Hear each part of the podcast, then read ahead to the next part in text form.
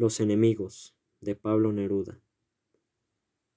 Ellos aquí trajeron los fusiles repletos de pólvora, ellos mandaron el acervo exterminio, ellos aquí encontraron un pueblo que cantaba, un pueblo por deber y por amor reunido, y la delgada niña cayó con su bandera, y el joven sonriente rodó a su lado herido, y el estupor del pueblo vio caer a los muertos con furia y con dolor.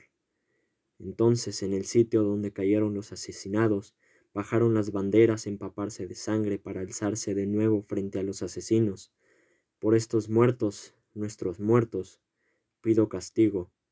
Para los que de sangre salpicaron la patria, pido castigo.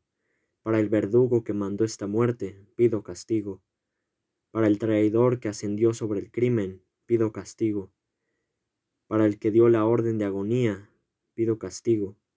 Para los que defendieron este crimen, pido castigo.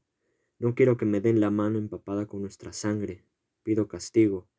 No los quiero de embajadores, tampoco en su casa tranquilos, los quiero ver aquí juzgados en esta plaza, en este sitio. Quiero castigo.